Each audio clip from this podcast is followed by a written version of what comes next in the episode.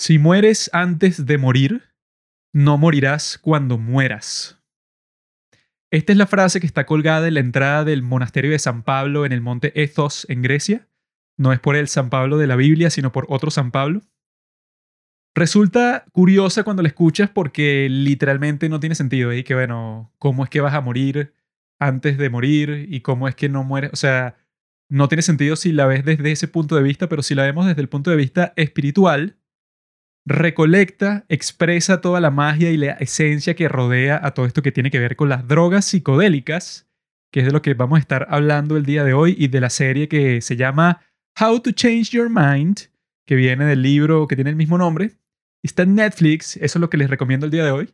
¿Y por qué esta frase, o sea, a qué se refiere con muerte? Porque muerte, bueno, claro, cuando dejas de existir. Espiritualmente la muerte es cuando dejas de existir. Juan Carlos, que soy yo, ya no existe más porque su cuerpo dejó de funcionar, ¿verdad? Esa es como que la definición estándar. Sin embargo, puedes dejar de existir también mientras sigues vivo. Y la forma de hacer eso es que dejes de identificarte con esta combinación de cuerpo y mente que tú eres, ¿verdad? Eres el yo, el yo psicológico, el ego, de que tú eres esa combinación y suena bastante cliché cuando se dice de esa forma y que, ay, no, tienes que hacer una separación porque tú en realidad eres un espíritu. A eso se refiere la frase, ¿verdad? Se refiere a que tú puedes como que desentenderte de esa ilusión, trascender la ilusión que es el yo, y que no es eso, no es un cliché espiritual que no tiene ningún significado, sino que en realidad, como dice Sadhguru, la verdadera ilusión no es que, ay, mira, un cliché de que no, que este tonto piense que tiene un espíritu, un alma, que tiene, ay, mira, un fantasma dentro de su cuerpo, qué idiota. Sino que la ilusión real es que tú eres un individuo. O sea, ¿quién te dijo a ti que tú eres un individuo? Pero se siente así, se siente que tú eres alguien y que tienes tus gustos y tus experiencias que no se parecen, o sea, no son exactamente iguales a la de más nadie, pero la verdadera realidad es que tú como individuo eres una farsa, porque si tú dejas de respirar por dos minutos estás muerto. Si tú dejas de interactuar por dos minutos con el medio ambiente, con lo que te rodea, estás muerto. Entonces, exactamente qué es lo que te hace independiente. ¿Eres independiente de qué? ¿De qué te separas del resto del mundo? Porque eso es lo que significa independencia, ¿no? O sea, que tú solo, individualmente, eres un individuo, entonces tú puedes vivir tú solo. O sea, tú no necesitas a nadie tú eres una entidad separada del resto de todas las del mundo, ¿no? O sea, tú no tienes nada que ver con los árboles que te rodean o con las personas que te rodean, no, porque tú eres un individuo, estás separado, estás individualizado. Esa es una ilusión, por eso es que Sadhguru predica o enseña el yoga. Yoga significa unión. Entonces la idea del yoga, de estas prácticas espirituales, es que tú rompas esa ilusión que te separa del resto del mundo y que te des cuenta, o sea, que no es una creencia, no es una ideología, sino que te des cuenta, como ese ejemplo tan simple que dije, que no tiene sentido pensarte a ti mismo de esa forma y que, ay, mira, yo soy Juan Carlos y bueno, yo tengo estos gustos y esta experiencia y yo soy muy importante, yo soy una persona que, bueno, soy la más importante para mí, ¿no? Por lo menos yo, yo soy la persona más importante para mí mismo. Y me identifico con esto y mi pasión es esto, o sea, es como que tomarse muy en serio todo eso cuando en realidad la verdad, o eso, la misma realidad, es que no existen dos, no existes tú y el resto del mundo, sino que tú y el resto del mundo son uno, ¿verdad? Y creo que esa es una forma no solo correcta, sino que también fomenta el comportamiento más productivo para cualquier persona. Porque tú piensas eso, como dice también Sadhguru, Estoy sonando como un fanático, pero no lo soy, se lo juro. Como dice Sadhguru, que tú no necesitarías ninguna moralidad, ningunos 10 mandamientos, si a ti te dicen y que, ok, bueno, no te dicen, porque esto no es de decir, esto es de que experimentes, te experimentes a ti como una parte del todo. O sea, como uno con el todo. No es que eres algo separado, no eres un individuo. Entonces, si eso es verdad, si tú te experimentas a ti mismo de esa manera, entonces nadie te tiene que decir a ti y que mira, no le hagas daño al vecino. Porque tú, ¿por qué carajo te vas a hacer daño a ti mismo? Porque eso, tú formando parte, en este caso, de una comunidad, porque carajo, por la razón que sea, por ejemplo, matarías a tu vecino, no sería necesario que nadie te diera esa lección porque tú ya lo sientes, o sea, es una experiencia, no una lección que te tienen que dar. Y a eso se refiere la frase. Se refiere a que si tú te das cuenta de eso, o sea, si tú dejas tu ego a un lado, tu yo, si tu yo deja de existir, así sea por un momento, o sea, porque obviamente para existir en el mundo real, cuando a ti te llaman y que mira tú, Pedro, y tú estás y que no, en realidad yo, soy el todo, y que bueno, no funciona porque tienes que trabajar y cuando tu jefe te dice, mira Pedro, tú dices, no amigo, en realidad tú y yo somos lo mismo, si yo fuera tu jefe te despido por decir esa estupidez. Pero es verdad, solo que no es verdad en el, en el contexto en que, o sea, no hay razón para comportarse así en el mundo laboral, por ejemplo. Entonces, por eso es que nosotros en esta concepción y en esa frase del principio, porque digo que se conecta y expresa todo lo que tiene que ver con las drogas psicodélicas? Pues simplemente porque en esta serie, ¿verdad? Que es la que les estoy recomendando el día de hoy, y que yo no solo he investigado por esta serie, sino que este es un tema que obviamente me interesa bastante y lo he mencionado mucho en este podcast porque es una locura que exista algo así y que haya sido vilificado, que haya sido mm, aglomerado, agrupado con otras drogas como la heroína, que es ilegal casi que en todas partes del mundo, ¿no? Y meten a una droga como el LSD que no tiene nada que ver, literalmente no tiene nada que ver. El efecto, la, la constitución química, todo es totalmente distinto, pero la meten en el mismo grupo y que, mira, si tú tomas mucho eso te va a volver loco, güey. Tenga cuidado, muchacho. Te dicen eso y que, bueno, mi bro no tiene nada que ver. Y en esta serie es una perfecta introducción a esto, que tiene cuatro capítulos. El primero sobre el LSD, Luego viene el capítulo sobre la psilocybin, que es la sustancia que está en estos, estos, ¿cómo se llama? Hongos psicodélicos, ¿verdad? Los que compras, no sé, en México son muy famosos. En Ámsterdam también se toman muchos hongos de estos, que bueno, ya estaremos conversando sobre los efectos drásticos que tienen en tu, en tu, ¿cómo se dice? En tu psiquis, en tu conciencia, porque psicodélicos significa eso, mente manifestándose. Entonces, cuando tú tomas una droga psicodélica, bueno, eso, pues, o sea, tu mente se manifiesta en una forma distinta, experimentas la realidad de una forma distinta, ¿no?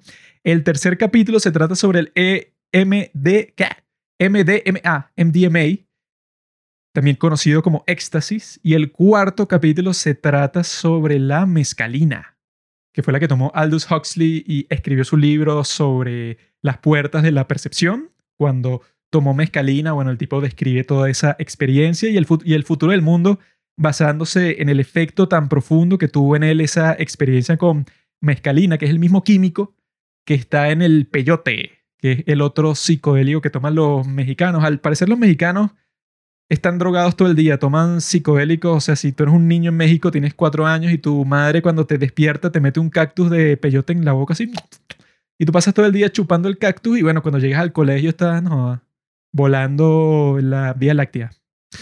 Y luego te metes hongos medicinales, así, haces un ritual como al mediodía y bueno, ya en la noche, bueno. Por eso es que México es un país tan, tan genial, pues, o sea, tan increíble, tan rico, o sea, su gente es tan agradable también, porque claro, pasan drogados todo el día. No sé para qué se van a Estados Unidos. Quédense en su país lleno de droga. ¡Guau! Eso es, amigos. Vamos a hablar poco a poco cada capítulo que está basado en este libro de este calvo, que no me acuerdo su nombre, pero es un calvo así que uno lo ve y tú dices y que este tipo es distinguido. Este es un tipo que si te sientas a conversar con él, el tipo se va a poner a citar a unos filósofos y se va a poner a darte unas lecciones de vida y se va a poner a hablar sobre la experiencia que tuvo cuando viajó a la India con su chamán Chipiruki. Todas esas cosas, ¿no? Tiene esa pinta. Tiene ese aspecto. Este tipo hizo un libro sobre los psicodélicos y el tipo te va pasando, ¿no? O sea, caso por caso. En la serie te muestran varios casos de gente que les han cambiado la vida totalmente, que los han curado de unas cuestiones terribles como las adicciones a las drogas duras o como el síndrome de estrés postraumático. Bueno, estas drogas están haciendo todo tipo de experimentos, que es como te dicen también en este libro que me encanta, que se llama The Immortality Key de Brian Murarescu. Es un libro increíble y, pronto quiero volver a leerlo para hacer un capítulo sobre ese libro porque, bueno, les explota la cabeza a cualquiera que lo escucharía, te explota la cabeza, pero no puedo darles una introducción a ese libro aquí porque, bueno, serían como 10 minutos más, pero el punto es que al principio de ese libro te presentan a una persona, ¿verdad?, que era totalmente atea, que no creía en ningún dios, nada. Sin embargo, le dio cáncer, ¿no? Entonces estuvo así como que en crisis emocional mucho tiempo porque se iba a morir a destiempo. Era un cáncer terminal que le dio cuando tenía sesenta y pico. Entonces, esta persona formó parte de uno de los primeros estudios que se hicieron a gran escala y con gran prestigio sobre las drogas psicodélicas, en este caso sobre la psilocybin. Un estudio que hizo John Hopkins, que es uno de los institutos médicos con más prestigio de todo el mundo. Entonces, los tipos lo que hicieron es que trajeron a varias personas a su laboratorio y estas personas estaban sufriendo del miedo a la muerte porque tenían unos diagnósticos duros, así de cáncer, de que te vas a morir en tres meses entonces, esos tres meses que los deberías estar disfrutando porque son los últimos de, tu vida, no puedes disfrutarlos porque un miedo a la muerte totalmente aterrador te consume porque tienes la certeza de que te vas a morir en poco tiempo. Entonces, la idea era darles una dosis controlada de psilocybin a estas personas en el laboratorio, ponerles una música así clásica, toda paradisiaca, mientras están tomando esta dosis alta de psilocybin para que tengan la experiencia ideal. También le ponen una especie de, de visera en los ojos, eso que te pones en las series para, para dormir, que se ponen los personajes de la serie, una tela enfrente de los ojos, ¿no? Le ponían a estas personas para que experimentaran fuertemente esta dosis que le estaban dando y eso pues los monitoreaban para ver qué les estaba pasando y para que fuera lo más seguro del mundo. Esta persona que les estoy diciendo que formó parte de este estudio, ella eso, pues era completamente atea, pero aceptó participar porque el miedo que tenía la estaba consumiendo. Ella participa, ¿no? Y después al autor de este libro, ella le está contando qué fue lo, lo que le pasó, qué fue lo que sintió. Y la forma en que lo describe es como que sentí la intensidad del amor de Dios en todo mi cuerpo y eso me abrió la conciencia, o sea, me explotó la cabeza completamente haber experimentado la totalidad del amor de Dios, así fue como lo describió. Decidí que, bueno, es que no tengo otra palabra para llamarlo, o sea, es algo tan intenso, algo que instintivamente pienso en llamarlo Dios. Ella dice que en sus visiones que tuvo cuando tomó esta droga psicodélica, ella lo que veía era a sí misma, o sea, se veía a sí misma frente a ella, así pero como si tuviera visión de rayos X. Entonces ella vio que tenía un bulto negro a la izquierda de su costilla, ¿verdad? O sea, el lado izquierdo de su cuerpo. Y ella supo que ese bulto negro no era el cáncer porque su tumor estaba en el lado derecho. Ella instintivamente reconoció a ese bulto negro como todo su miedo, toda su angustia, todas las cosas que le estaban atormentando todos los días. Y ella lo que hizo para deshacerse de ello dentro de la visión de su droga psicodélica es que tomó ese bulto negro, se lo arrancó a sí misma de su cuerpo, que debió haberse sentido algo completamente surreal, pues bueno, te estás arrancando algo a ti misma así con visión rayos X, o sea, algo loquísimo. Y ella al arrancarse de eso y bueno, destrozarlo, deshacerse de eso, al ponerse sobria de la experiencia, ella ya no sentía el miedo agobiante de la muerte que tenía antes. Y lo describió así, lo describió como que todo el proceso, toda la experiencia sentía ese amor potente de Dios. Y eso proveniendo de una persona que decía abiertamente que, mira, yo no quiero tener nada que ver con religión. No me sirve de nada, he tenido malas experiencias con eso en mi vida, así que ni me hables de eso. Sin embargo, cuando pasa por esta experiencia de psilocybin, bueno, su vida cambió para siempre. No solo su vida, sino que para el 75% de los pacientes, esta fue una experiencia que la ponían en el top 5 de las experiencias espirituales más significativas de toda su vida. Y el 33% dijo, bueno, de ese 75%, el 33% dijo que era la más significativa de toda su vida, la comparaban con la muerte de un padre o con el nacimiento de un hijo. Esa sencilla experiencia porque pasó simplemente en una tarde, te administraron un químico y tu vida cambió para siempre. Esa es una de las cosas más impresionantes que yo he visto en toda mi vida, porque eso, si tú tienes interés por el tema y te pones a buscar cualquier cosa que tenga que ver con esto, encuentras 10.000 experiencias así.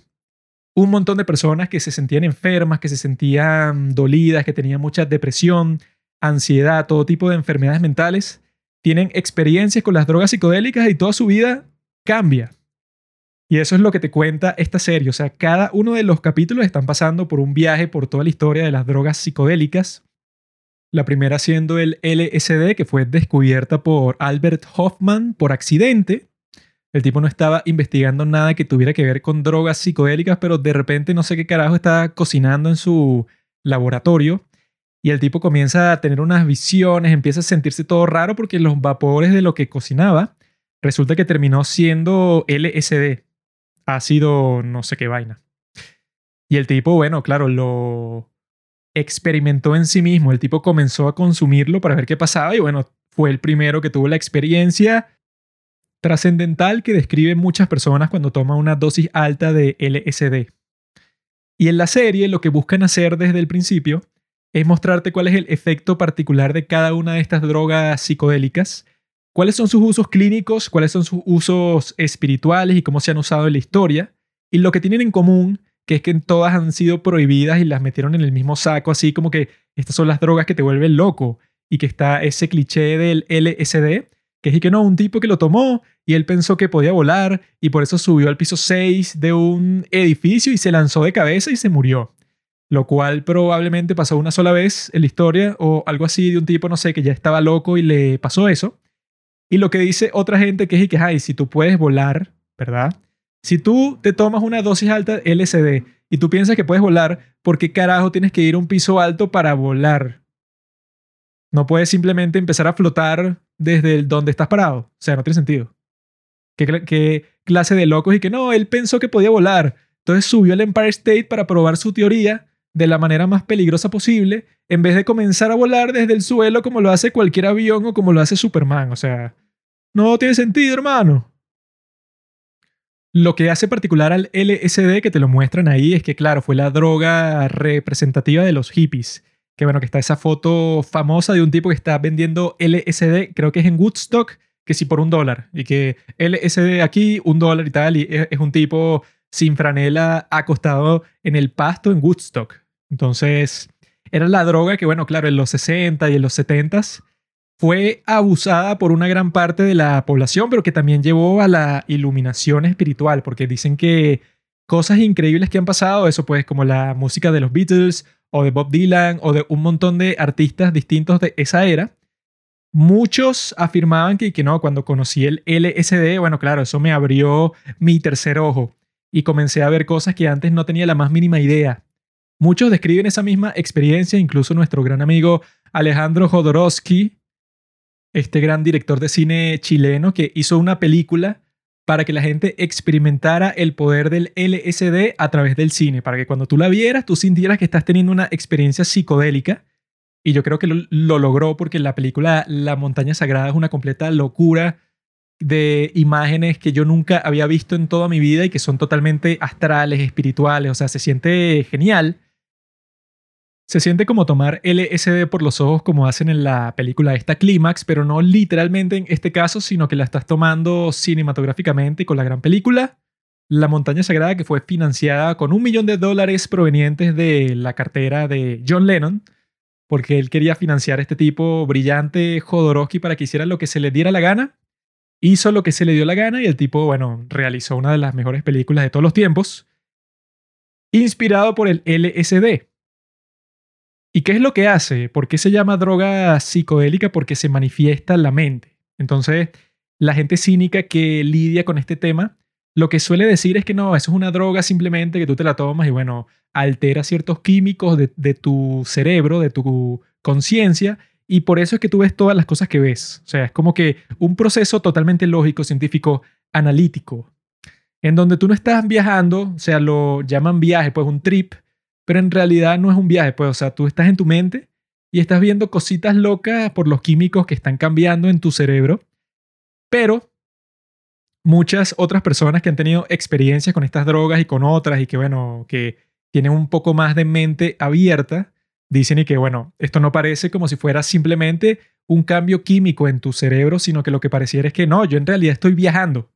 Es como si estuviera yendo a otra dimensión de la realidad quizá la dimensión espiritual, algo que dicen que siempre está ahí, siempre está frente a nosotros, pero que por alguna razón no podemos verlo. O sea, está como las ondas de radio, como las ondas de Wi-Fi que están viajando por todo el aire frente a nosotros, pero tú no las ves porque tu cerebro, tu mecanismo cognitivo está calibrado para percibir cierto tipo de estímulos, pero para completamente ignorar otro tipo, ¿verdad? Entonces podría ser que tú cuando tomas estas drogas tienes acceso a eso, pues a una dimensión de la realidad que normalmente no está presente, que es lo que dice mucha gente con el DMT, que dicen que es como que te condensa la experiencia del LSD para que la tengas como por media hora cuando en el LSD hubiera sido múltiples horas. Bueno, aquí tienes una experiencia fuertísima como si hubieras viajado a un planeta extraterrestre, pero en un periodo de tiempo que, bueno, pues, o sea, que es mucho más intenso. Y la gente atestigua experimentar una especie de entidades que se comunican contigo, pero no de una forma lógica, sino que están hablando directamente para tu espíritu. Entonces te dicen como que una serie de palabras simples, pero tú comprendes, bueno, un mensaje súper profundo que termina abriéndote los ojos para la verdadera razón, la verdadera causa de tus problemas más profundos, bueno, se te es revelada, porque eso es lo que pasa. Esa es la constante, es la revelación de algo que es raro, ¿no? O sea, que digan y que no, bueno, es un simple cambio químico que ocurre en tu cerebro.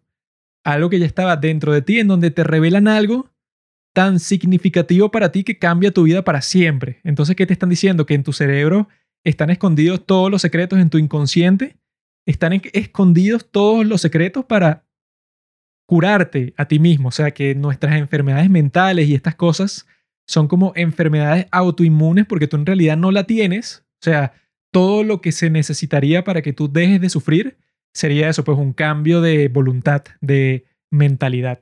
Y yo no creo que eso sea tan simple, sino que estas drogas sí pueden abrir una especie de portal a otro mundo un mundo que siempre está, pero que no, no lo puedes ver. Y que cuando experimentas ese mundo, bueno, eso te lleva a un pozo mucho más profundo del que tienes acceso cuando estás completamente consciente, pero en lo que llamamos consciente eso, pues del mundo, entre comillas, real, del día a día. Esto es lo que pasa con este tipo de droga que te muestra en el capítulo 1, que es así como que la más, digamos, icónica y al mismo tiempo la que te ofrece una experiencia súper intensa. Luego, en el capítulo 2 te ofrecen la psilocybin, que es la que viene de los hongos mágicos estos, ¿verdad? Te cuenta la historia de María Sabina, que era como que esta especie de sacerdotisa de los indígenas en México y que se hizo famosa porque unos gringos fueron para su poblado, que está, bueno, totalmente remoto en un sitio en donde nadie iba. Y bueno, conocieron a esta señora que luego de mucho convencimiento accedió a hacerles todo este ritual de iniciación con estos hongos que era algo, bueno, totalmente sagrado, que no se lo toman a la ligera para nada. Te está mostrando y que no, esta es la nueva dimensión del mundo, o sea, mira esto, o sea, te estamos abriendo un portal en tu cabeza, o sea, no se lo toman así como hacían los hippies, que esa es de las críticas que le lanzan a los hippies, que en los 60, 70 tenían una actitud con respecto a estas drogas, de que no, tú tienes que ser libre y si tú quieres tomar LSD o DMT todos los días y estar tripeando, bueno, eso es un desafío que tú le haces al capitalismo y estar así como que, uh, en este ánimo de fiesta y eso, o sea, que te tomas el LSD para la fiesta y tomas alcohol también, todo, pues, o sea, como que un cóctel de drogas.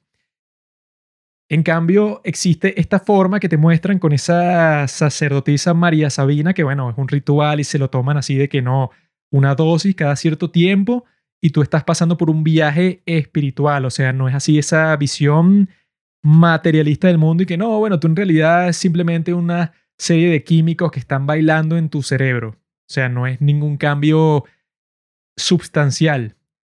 Sin embargo, se ha demostrado que el psilocybin es una de las drogas que más potencial tiene para curar a las personas de esos malestares tan fuertes, ¿no? O sea, que tú puedes tener una depresión que no te permite hacer absolutamente nada te deja en tu cama durmiendo todo el día y te duele todo el cuerpo, por ejemplo, pero tomas psilocybin en este ambiente controlado, lleno de profesionales y eso, y poco a poco vas perdiendo esa depresión. Hay un tipo que creo que es en este, en el capítulo 2, no sé si es con psilocybin o con MDMA, pero este tipo que, que tenía OCD, ese desorden compulsivo, que él dice que era esclavo de unos pensamientos súper fuertes que tenía, que le decían y que no, tienes que chequear que, por ejemplo, no sé, dejaste la luz de tu cuarto apagada, algo tan simple. Pero él no podía dejar de chequear, o sea, dejar de volver, o sea, ya él se aseguró de que la apagó. Pero tenía una compulsión tan fuerte en su cerebro que le decía que no, tienes que volver por si acaso, chequea de nuevo, chequea de nuevo, chequea de nuevo. Así, o sea, unos pensamientos esclavizantes porque los tenía todo el tiempo. Él tiene una de estas experiencias, de estos tratamientos con estas drogas, y él dice que desde esa única dosis todo cambió para su vida. El tipo simplemente, listo, ¡pup! O sea, ya esos pensamientos no aparecían y cuando aparecían él tenía el poder de alguna forma de ignorarlos. Y entonces toda la gente te va a describir una experiencia fuerte que tiene porque te muestra que cada uno pasó por un viaje totalmente personal, pues, o sea, que en realidad lo tratan de explicar, pero solo ellos lo pueden entender porque tienen referencias a lo más profundo de su ser. Entonces, no lo puede explicar completamente a nadie, es completamente personal. El psilocybin como que te da también estas visiones, tanto auditivas como visuales, pero al parecer es menos intenso que el LSD, o sea, no carga con ese total desentendimiento con la realidad como la conocemos el día a día, sino que es más sutil. Te muestra unas visiones sobre tu psicología, sobre tu yo, pero de una forma más sutil. Esta es la misma droga que usó este tipo que se llama Ramdas. Se convirtió así como que en un gurú, ¿no? Pero el tipo comenzó como un especialista catedrático en Harvard, pero cuando tomó psilocybin y bueno, luego pasó para otras drogas, pero cuando tomó psilocybin, el tipo como que se vio a sí mismo, ¿verdad? Como le pasó a esta otra persona que también pasa con eso, las experiencias con psilocybin suelen involucrar eso, que tú te ves a ti mismo como si fueras una persona distinta a ti. O sea, que tu ego se disuelve completamente. Él incluso dijo que sintió haberse convertido en un charco, como que no eres nada, no importas para nada. Y él se vio a sí mismo y pudo deconstruirse literalmente como que como si él fuera un muñeco de Lego. Podía quitarse partes de sí mismo y darse cuenta y que, ah, mira, si te quito esta parte de tu ser, ponte que tú eres profesor de Harvard, sigue siendo tú. Si te quito esta otra parte de tu ser, que tú eres un hombre, sigue siendo tú. Si yo te quito la cualidad que tú tienes, no sé, de que te gusta, o sea, que tu pasión es, no sé, la ciencia, sigue siendo tú. Hasta que él se dio cuenta y que, bueno, en realidad el yo, ¿verdad? Que yo tengo en mente es muy superficial. O sea, yo no soy, digamos, una persona, no sé, un psicólogo, sino que soy algo como que más esencial, ¿verdad?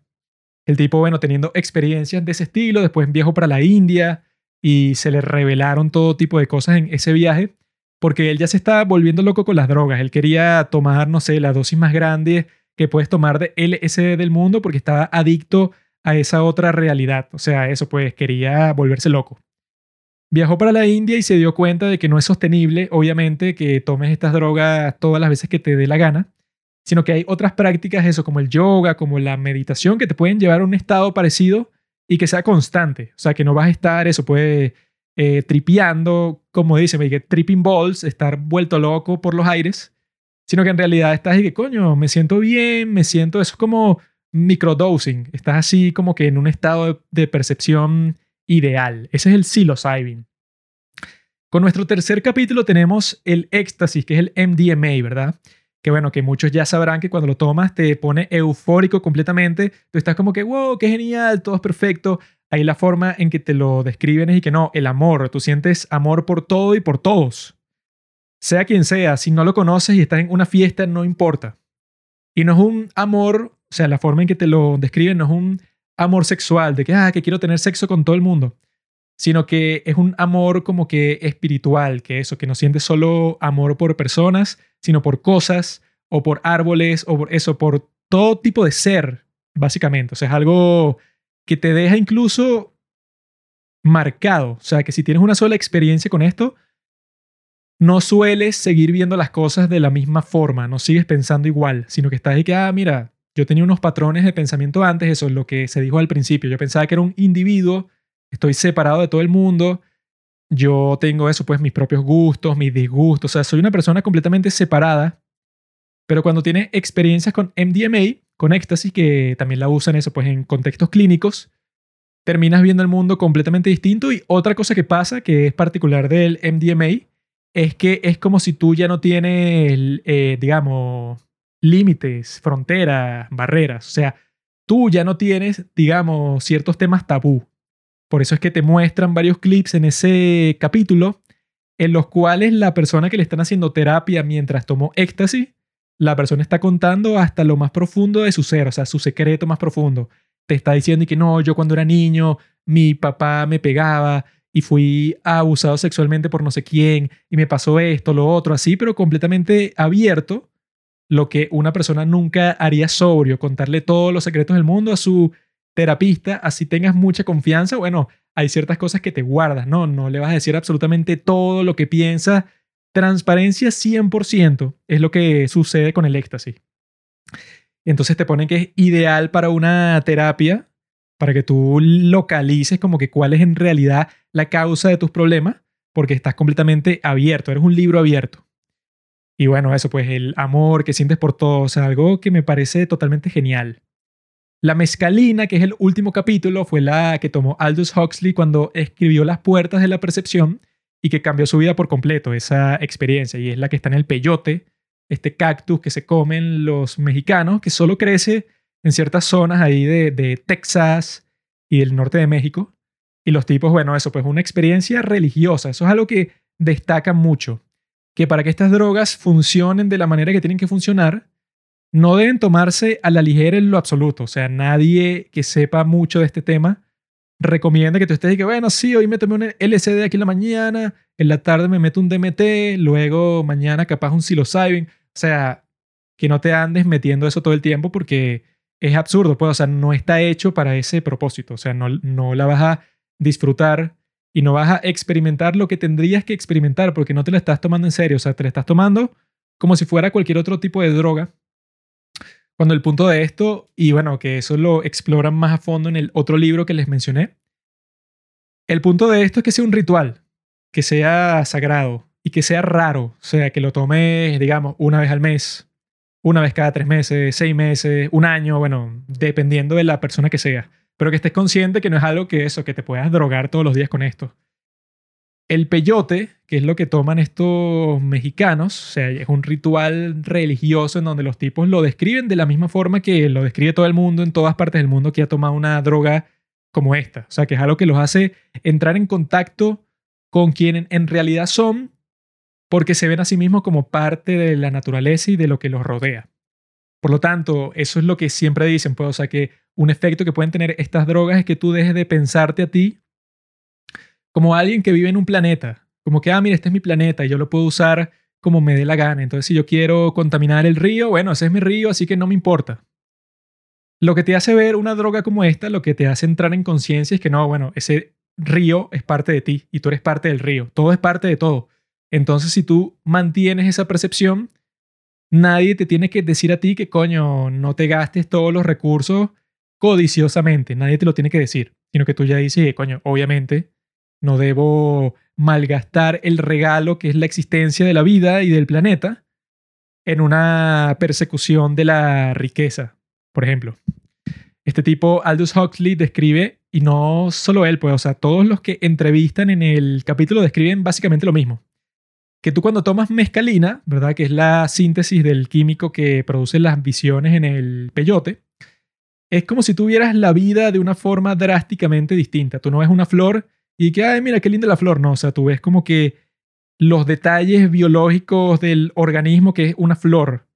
La ves latiendo, ves cómo se mueve, ves cómo se desarrolla. Y así con todo, o sea, con las piedras, con tu cuerpo, el aire lo ves distinto. O sea, todo lo ves como es. Lo ves como en realidad todo el organismo, pues, o sea, todo lo que está fuera de ti interactúa constantemente con quién eras y hace posible tu existencia. O sea, el aire, o sea, tú ves cómo el aire sale de los árboles, ves todos esos detalles que en la percepción normal no están disponibles para ti porque tu cerebro está concentrado en tus pensamientos, en tus emociones, en las cosas que te gustan, que te disgustan. O sea, tienes una percepción totalmente distinta que la que tendrías al día a día. Entonces eso, claro, Aldous Huxley dice que en este estado de ser tus pensamientos y la forma en que tú te desarrollas en el mundo va a ser completamente distinta, porque tú no vas a ver y que, ah, mira, ese árbol lo veo así, pero es algo externo a mí, es algo que no tiene nada que ver conmigo.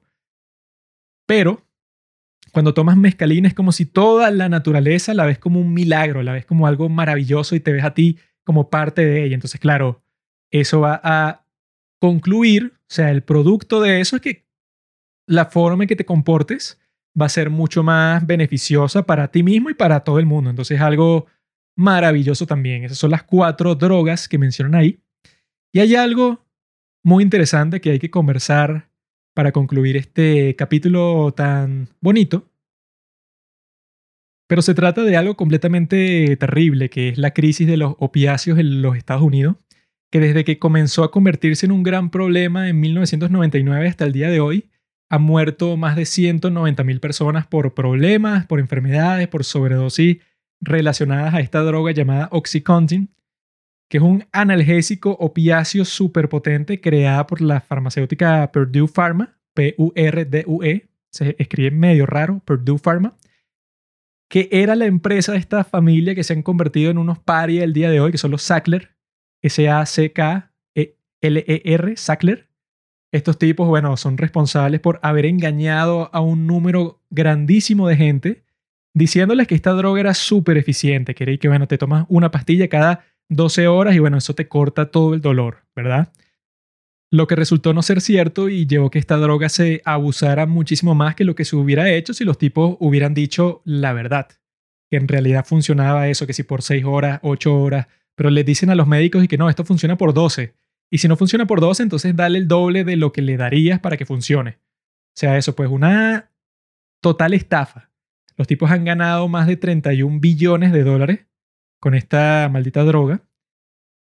Y eso es en ganancia. O sea, 31 billones de dólares, una cifra increíble para ganar de una sola droga que, bueno, que además era carísima. O sea, la puedes conseguir el día de hoy, pero en los tiempos de la crisis en donde estaba eso, pues la, en el momento más alto de la adicción, pues, o sea, cuando esta droga generaba más dinero, bueno, era carísima. Ya el día de hoy, claro, pues, o sea, fue totalmente desacreditada, ¿no?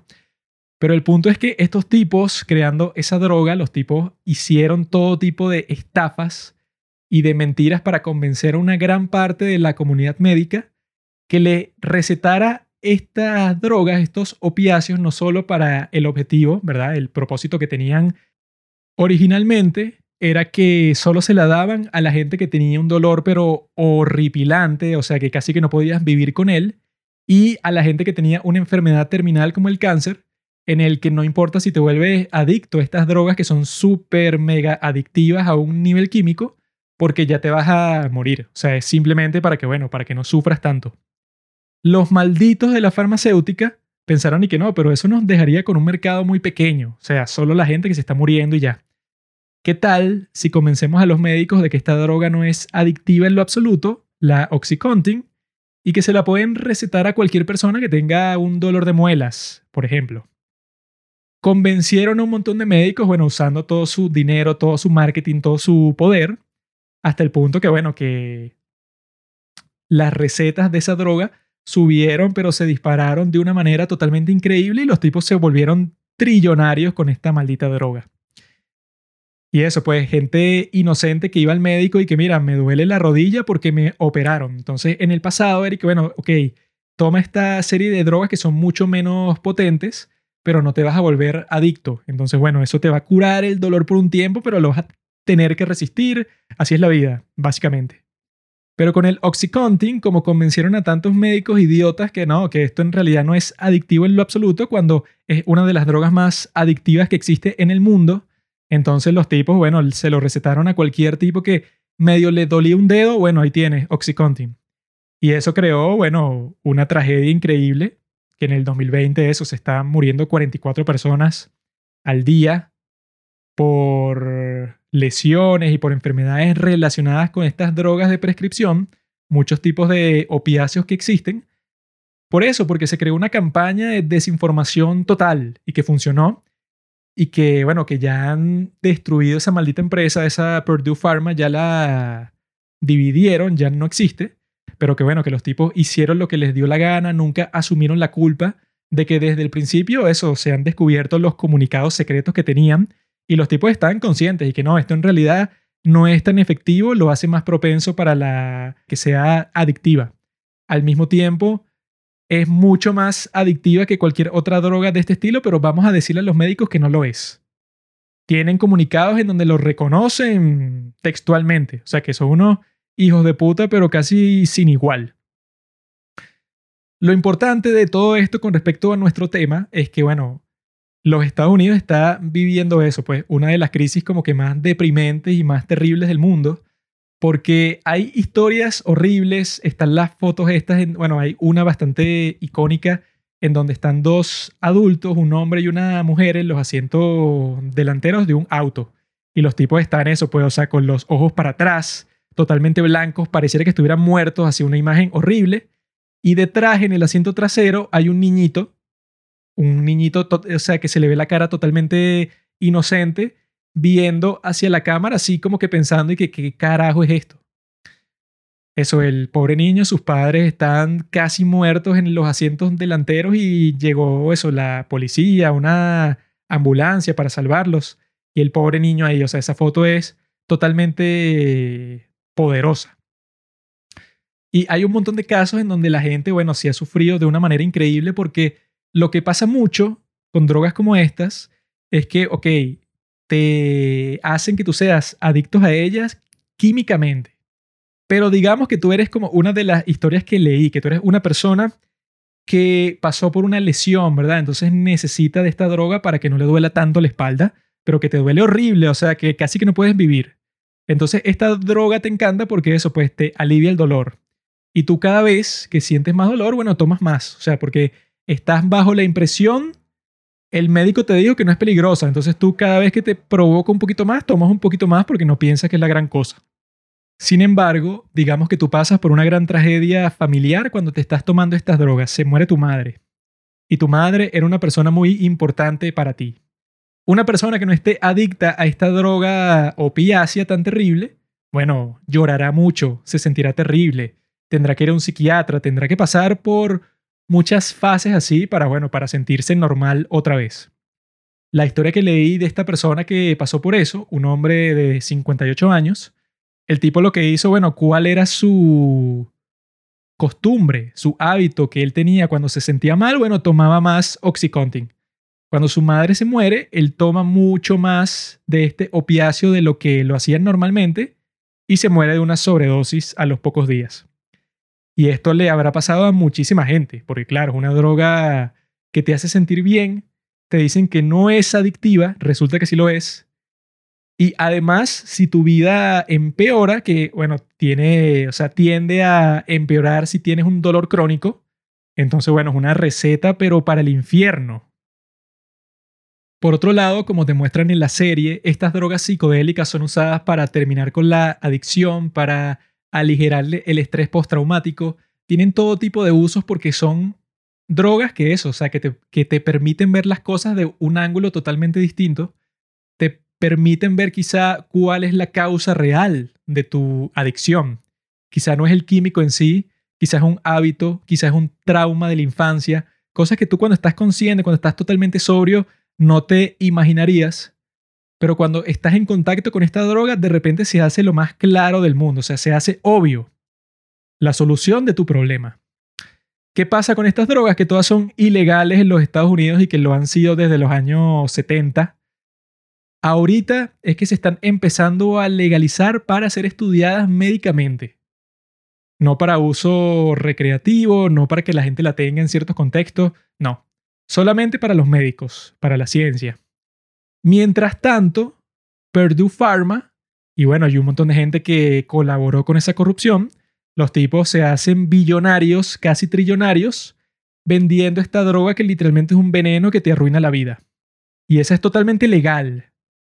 Legal no solo venderla, sino hacerle promoción, dársela a los médicos y, y los médicos la recomiendan como la mejor porque también le pagaban a muchos médicos para que hicieran exactamente eso, entonces, por eso es que cuando la gente dice que confiemos en los expertos, o que bueno, si es legal es porque la gente dice que bueno, que sea legal, o que lo diga un experto no significa nada.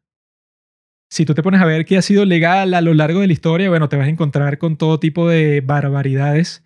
Cree que la ley dice que un hombre negro no se puede casar con una mujer blanca. Si eso está en la ley, entonces, bueno, esa ley era una mierda. Por lo tanto, si algo es legal, no le da, no le, no recubre esa cosa por y que, ah, no, entonces es moral. No, para nada. Al mismo tiempo, todas estas drogas, eso, LSD, psilocybin, ¿cuáles son las otras? MDMA, Éxtasis, que es la que vende el muchacho este de How to Sell Drugs Online de Netflix, que es una serie muy buena. Y la mescalina son consideradas y que no, esto es peligroso, esto es algo terrible, esto es algo que se puede abusar, es algo adictivo, algo que te va a volver loco. Cuando en realidad la ley, que bueno, eso pues, hay leyes buenas y hay leyes que son una mierda que no tiene sentido. Una ley mierda que no tiene sentido es que estas sustancias que son milagrosas y que han ayudado a tantas personas y pudieron haber ayudado a muchísimas más, o sea, pudo haber sido una revolución en el campo de la salud mental, bueno, esas son ilegales y son tabú, pues, son y que, ay, mira qué loco, este tipo está tomando psilocybin. Mientras que la Oxycontin sigue siendo legal hasta el día de hoy. Y muchas de las personas que, bueno, que cometieron uno de los crímenes más terribles de toda la historia, engañar a la comunidad médica, recibieron un castiguito, ay, mira, una multa, ¡pam! Y siguen delinquiendo. Y esas son cosas que han pasado en estos últimos años, por ejemplo, en el 2008, que pasa eso, la crisis de las bienes raíces en los Estados Unidos, los expertos financieros te decían y que no, los mercados están mejor que nunca, compra, todo es lo mejor, pa, pa, pa. Una crisis devastadora para la economía. Pasa lo mismo con esto, o sea, con la crisis de los opiáceos. Tú fuiste como una persona normal, confiaste en lo que decía tu médico, podría ser un gran médico con mucho mérito, que te dijo que si te tomas esta droga te vas a aliviar el dolor y no vas a ser adicto. Resulta que han pasado tres meses y tu vida se fue a la mierda y te mueres de una sobredosis. Entonces ahí tenemos razón para no confiar ciegamente en ningún experto de nada, en ningún experto financiero, en ningún experto médico. Y yo creo que el COVID es una razón para no confiar ciegamente más nunca en un político, que bueno, que si en el 2020 todavía confiabas mucho en los políticos, de repente los tipos conectaron su reputación y su moralidad con las restricciones de COVID que implementaban, de que yo soy buena persona, por lo tanto encierro a todo el mundo, o no, yo soy un tipo libertario completamente, entonces todos están libres sin ninguna restricción, así como que, ah, pero yo pensaba que no, la ciencia, no, que yo hago lo mejor para todo el mundo y yo me guío objetivamente porque, ¿qué? Eso no tuvo nada que ver con ninguna política, sino que si tú buscas eso, las situaciones de cada país, es que, bueno, los presidentes y los líderes te dicen y que no, sí, los médicos me dicen tal cosa, cuando en realidad el tipo está haciendo lo mejor para él. O sea, si la gente te ve como cruel por no poner restricciones totalitarias, entonces tú las pones para que tu reputación no sea dañada. Pero le dices a la gente que la razón por la que lo estás haciendo es una razón médica.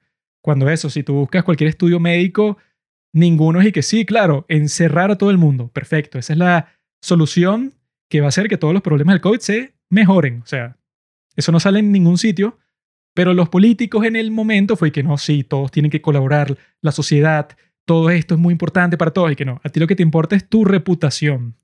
Tú quieres que la gente te considere como alguien bondadoso, alguien bueno, que le importan los demás, y por eso pones las restricciones de COVID más totalitarias del mundo. Yo creo que esa es una buena razón para decir que cuando la gente que los expertos, ellos dicen que lo que tienes que hacer y que bueno, dicen eso hoy, quizás en 10 años en menos tiempo, en 5 años, dicen que todo era una equivocación. Ay, yo te dije que ese medicamento era seguro. Ay, me equivoqué. Ah, que tu madre murió por eso. Ah, bueno, lo siento. Yo he tenido ciertas experiencias con estas drogas. Yo he tomado antidepresivos y ansiolíticos por varios años ya. En distintas dosis, distintos momentos de mi vida, los he dejado de tomar, los he vuelto a tomar, ahorita los estoy dejando de tomar. Todo eso pues en equilibrio, en conversación con mi psiquiatra, ¿no? Pero también entra en juego toda esa cuestión de los psicodélicos, ¿no? Porque es que, bueno, sí, esas drogas tienen un poder en donde te hacen ver ciertas cosas que para tu yo sobrio no están presentes. O sea, yo creo que incluso si no hubieran sido ilegalizadas estúpidamente en los años 70, bueno, para el día de hoy, el avance médico que nos hemos perdido ha causado, bueno, muertes incontables de gente eso que se vuelve adicta a las benzodiazepinas como Jordan Peterson, gente que buscando lo que ofrecen los antidepresivos y los ansiolíticos, ¿verdad? Que es ese como que alivio del miedo por el futuro y todas estas cosas, buscando ese alivio, bueno, se han arruinado las vidas completamente, que no ha sido mi caso porque mis problemas no son tan potentes como los de ciertas personas que sí los llevan a, abusar de estas drogas, pero si nos ponemos a pensar y que, bueno, ¿qué sería más efectivo? ¿Una droga antidepresiva?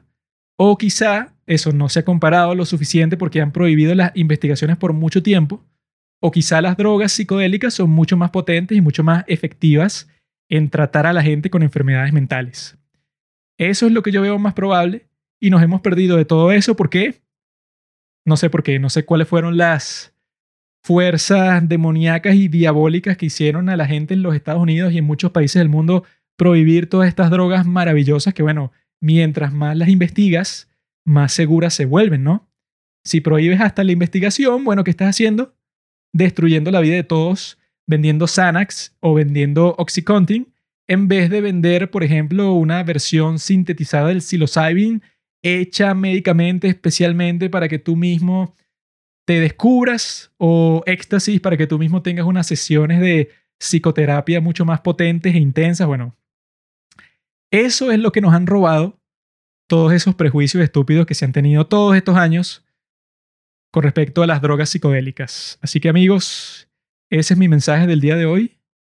Si ustedes van a tomar drogas psicodélicas y viven en Caracas, Venezuela, como yo, me llaman, épale, llégate para acá, nosotros vamos a tomar una chuquichón.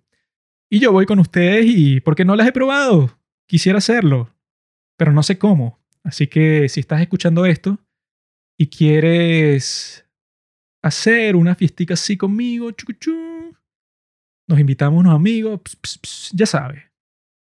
Estoy activo. Nos vemos, amigos. No se pierdan esta serie. Nos vemos en el futuro. Un nuevo episodio. Namaskaram. Gracias por escuchar Los Padres del Cine. Síguenos en Instagram para enterarte de los nuevos capítulos que iremos publicando.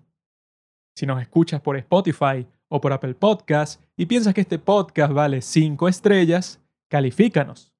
Si no, mejor escríbelo en tu diario.